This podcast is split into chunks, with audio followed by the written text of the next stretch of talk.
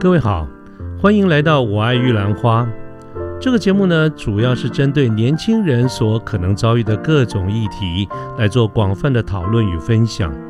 欢迎您跟我们一起。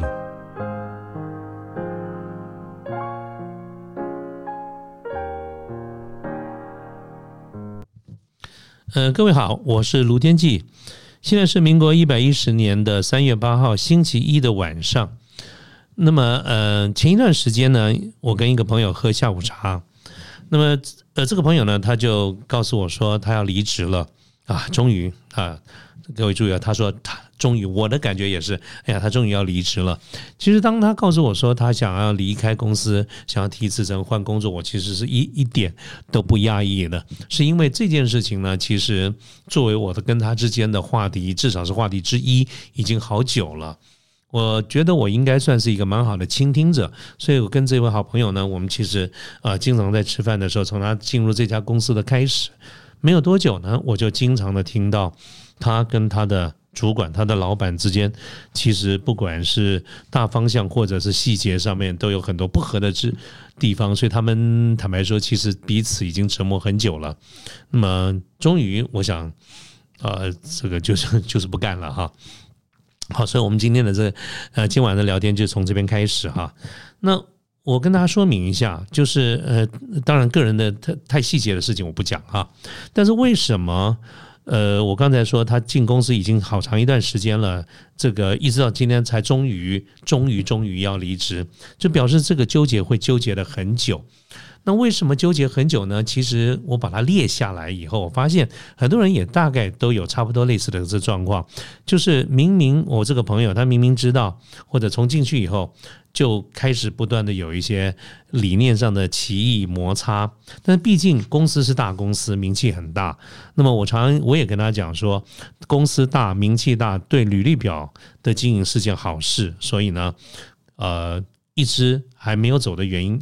第一个公司很大，第二确实可以学到很多的东西。他并不讨厌这个行业，也不讨厌这些产品，所以他其实是有兴趣的。所以既然如此呢，其实待在这个公司，尤其是大公司啊，可以学到很多的东西。而且更何况，我也鼓励这件事情。我是很极致鲜明的一个大公司派。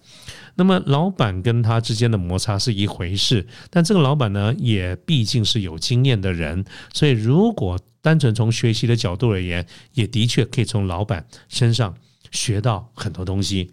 如果你把情绪先撇开一边，啊，最后呢，还有一个让他割舍不下的一个原因，就是还是有一群的好同事啊。所以我想这几件事情呢，呃，全部加起来的一个结果，就造成了，就是说过去这个一段不算短的这个时间，虽然彼此折磨，但仍然没有离开，没有选择离开。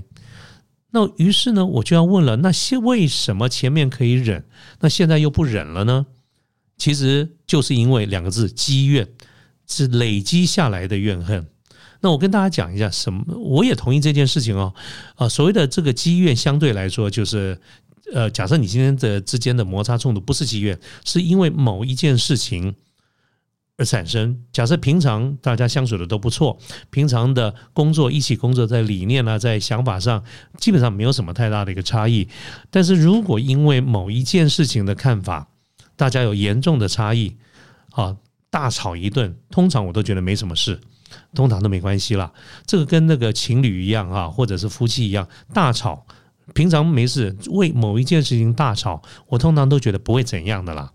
因为怎么样呢？吵完了就没吵完了嘛，啊，说开了就没有事情了。但是如果是积怨就不一样喽。既然我刚刚讲的积怨就是一个长期累积下来的一些一些这个埋怨，这个长期累积下来，日积月累是不得了的。可是如果你真正的把你说来，你跟我讲到底怎么回事？那这个愿意跟你倾吐的人，他就开始说了一堆的事情。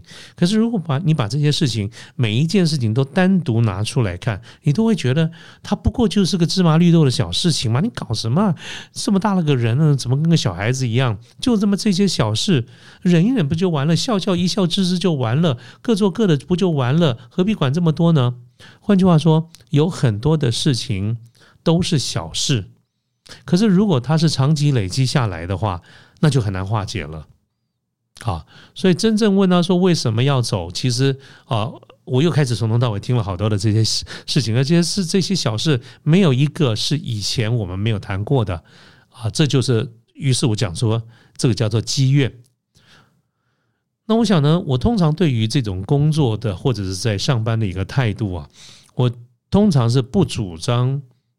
呃，太快或者轻易的离职，但我也不是绝对的说不能离职，我自己也有一个底线。我们常常流行一句话叫做“忍无可忍，就无需再忍”嘛。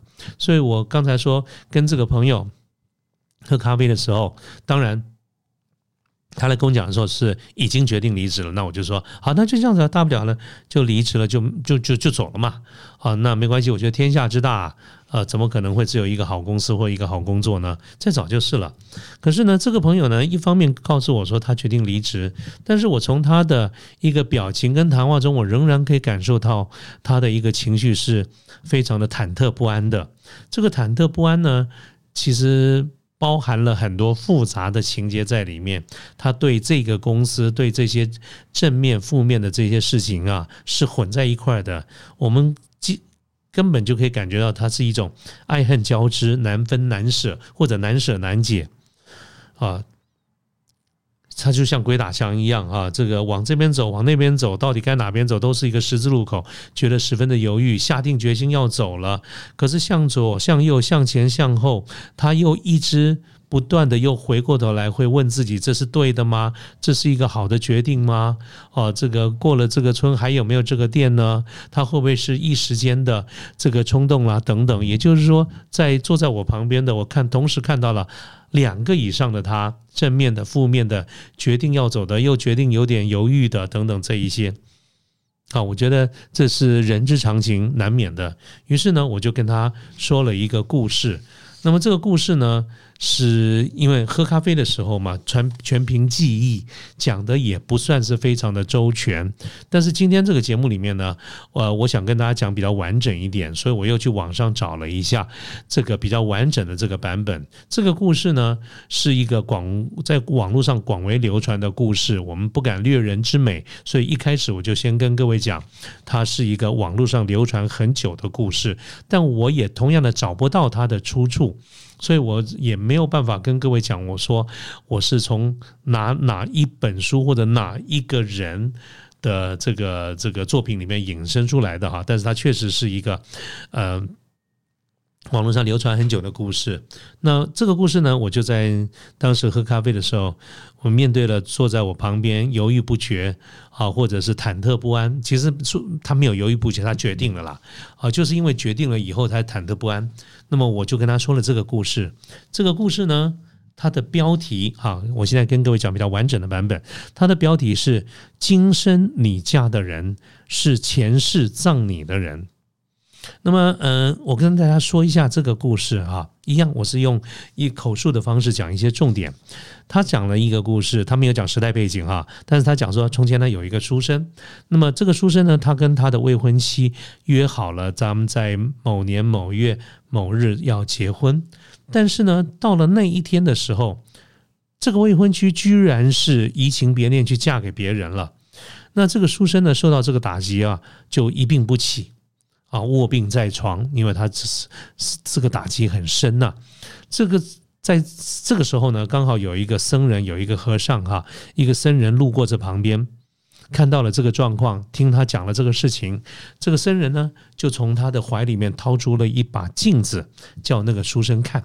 他说：“来来来，啊，这个你看一下这个镜子。”这个书生呢，从这个镜子里面，他就看到一个茫茫大海。在这个海海海这个茫茫大海旁边的这个海滩上面呢，有一个女子哈，应该是被坏人害了，遇害的一个女子，她身上光赤裸裸，一丝不挂，就躺在海滩上。那么这个时候呢，人来人往哈，这个很多人都从海边走过去，我我当时觉得怪怪的哈，怎么会有很多人？反正呢，就是这个人来人往。大部分的人从旁边看过，经过以后看到一个呃裸尸，一个女的呃尸体一丝不挂在那个地方。大部分人看了一眼以后，摇摇头就走了。那么这是大多数人都是这样子。可是后来呢，有一个人经过以后，看到这个情况，觉得不忍，他就把他自己随身的外这个外套脱下来，把这个女尸上面就盖在这个女这个这个尸体上面，他也走了。啊，他就走了。但是呢，他是把他的外套脱下来，啊，因为因为这个女尸这个赤身裸体嘛，啊，他觉得非常的不忍心，他就把他衣服盖在他身上，走了。又过了一段时间呢，又经过了一个路人。这个时候呢，这个路人呢，他就看到这个状况以后，他就把这个尸体抱了起来，到比较远一点的地方，离海远一点的地方，挖了一个坑啊，很小心翼翼的把这个尸体给埋了。那么换句话说呢，呃，就是经过他看到的一个画面，面对这个尸体有不同的处理，不同的人有不同的处理的这个方式。那么等到这个书生看完了这些画面以后呢，这个和尚这个僧人就跟他解释说，那个海滩上的女尸啊，就是你现在这个未婚妻的前世。大多数的人都是过客，都是路人，走过去以后看了一眼就走了，跟他没有什么关系。而你呢，你是第二个路过的人，你就是那个把外套脱下来盖在他身上的人。你对他有恩，所以他这一世这一生啊，就来跟你相识，跟你相恋，为了要还你一个情。但是呢，现在他也还了，所以他最终呢还是会离开你，因为他要去报答那个一生一世的人，就是那个最后把他埋掩埋的那个人，那个人就是他现在的他嫁给了那个人，所以你也不要难过啊，就是。你也帮助过他，他也报报答过你。这个书生呢，就从此大大大彻大悟，好，对这件事情就坦然了。啊，那么这个当然了，这个文章后面还有一些衍生性的一些话哈，他就讲说这个这个这个这个。前世是谁埋的你啊？哈，呃，等等这一些，那我想这个就呃，大家有兴趣去找一下这个文章哈。这个这个文章后面又讲了一些啊，比较比较这个感性的一些论论述。那当然，呃，我我这不是我今天想谈的，我们就先停在这个地方。可是回过头来，各位回想一下，我刚才讲这个故事哈。是我刚刚说，我回来的时候在网上查的比较完整，但在此之前，我心中是有一个大致上的一个轮廓，所以我在跟这个朋友在喝咖啡的时候呢，我就只能讲到一些大致上的这个轮廓，但大体上来说我没有记错，我讲的大概就是这样的一个概念。那我不晓得线上的听众朋友，你们听到我这样讲这个故事，他在跟我讲他离职的时候，离职这个朋友要离职的事情，我在讲这个故事，那么这两个有什么关系呢？啊，当然你可以说我穿凿附会，你也可以说我是强加解释，但是我很希望就是借这个故事来告诉这个朋友，因为他在跟我喝咖啡的时候，他主意已经定了，但是他是一个忐忑不安，是非常的呃，这个就是就是觉得这个嗯。难舍难舍难解，就像在一个十字十字路口，自己又做了决定，又又会质疑这个决定。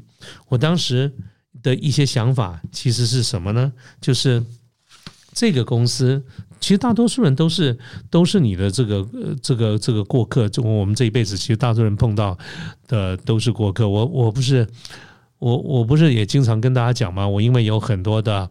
机会，我可以经常的、长期的、持续性的跟很多的年轻的朋友在一块儿，但是我必须也得说，大多数的人都是过客啊，走了就走了。当我们擦身而过的时候，他们就走了。其实真正会留下来跟你多说两句话的人，其实也不多啊。所以我借这个故事跟这个这个好朋友讲。大多数人都是过客，看着你就像就像是在海滩上看到那个女尸一样的这个路人，大部分人看了一眼就走了，不管他心中是怎么想的，他其实跟你没有什么关系。那么，如果我们硬要穿凿附会的话，我们可以说，你现在的公司或你现在那个主管，就是那个把外套脱下来盖在你身上的那个人。他曾经，他对你是有帮助的。他在让你啊，这个干呃，做你死了都不会赤身裸体哈。他脱了他的外套来帮助你啊，给你一个面子，好把你盖住了。所以他有恩于你，所以你这辈子有这个机会进入这个公司，你也用了你的努力，用了你的这个这个投入啊，来回报他。我问这个朋友，我相我相信你应该也同意你自己是很努力的人嘛？他猛点头如捣蒜。我也相信他确实是一个努力的人。我说，对你就是像那个女尸一样，你用你这一生啊，这个你当然用的不是这一生，你用的是这段时间的努力工作来回报他。但是如果这个人他不是那个最后埋葬你的人，那么。然后呢，你也跟他呃这个共事了这么多年，你也用各种的方式都回报了。那么现在呢，也差不多就是那个时候。如果你觉得你要到下一间公司去了，啊，那么你就把它当成啊，你现在要去回报一个当初埋葬你的人，也差不多是时候了。好。当然了，我不晓得他新的工作或新的老板是不是真的到时候会给他一个人，啊，这个给他一个感觉，说是那是埋葬他的人，还是当时是另外的一件衣服啊？这个我们谁都不敢讲。但是呢，我想借由这样子的一个故事，大致上啊，跟这个当时跟我喝咖啡的朋友聊了一会儿。那你说结果怎么样呢？我想多多少少是有一些啦，就是让朋友觉得心情也会比较好一点。所以我想借这个机会呢，跟大家聊一下，就是我讲了这个事情哈。当然，我们不谈任何宗教哈，所以呃，不管你是什么样的一个呃宗教，或者呃，我们我无意在这个地方跟我们的听众朋友们对于哪一个宗教之间有任何的一个争议或讨论。但是不管怎么说呢，我我都觉得这样子的一个说法，它其实就是。我们中国人传统讲的一个缘分的这个概念，我们每一个人都可能跟一些人结缘或没有结缘，所以我相信现在在线上听线上的听众朋友，我们应该也是有某种程度的一个缘分。那这个缘分呢，能够持续多久下去，或者是呃有多深，那可能都不是你我今生决定的事情，搞不好都是我们前世所做的一个决定哈。所以借这个这个故事分享一些想法。你要说我阿 Q 也可以，但是呢，就是说各位一旦做了这个决定，那么如果你真的是决定要这么做了，我想难分难舍或者有所不舍，这是人之常情。可是如果你不会再去改变它的话，我们就接受它继续往前。但是呢，对于在你的生命当中曾经帮助过你的人，你好想想看，有任何的。你对他的不满意，不管你们今生吵了多少的，或者在公司里你跟你的主管吵了多少次的架，有多少的理念不合，那么你都应该，我也会建议你，你就当成你已经用了这些年的工作，努力的工作来回报了。回报什么呢？不是回报他，不单只是回报他今生教你的事情，也是回报了你的前世，他曾经脱下他的外套盖在你身上。我希望这样子的一个想法，或许你也会就比较愉快一点啊。希望是这个样子。好，那这个呃，今晚的这个节目就跟大家聊到这个地方。好，大家呃，纯粹我们就当听故事就好了。OK，好，那这个今天的节目就到这个地方，跟大家说一声拜拜。好，大家拜拜。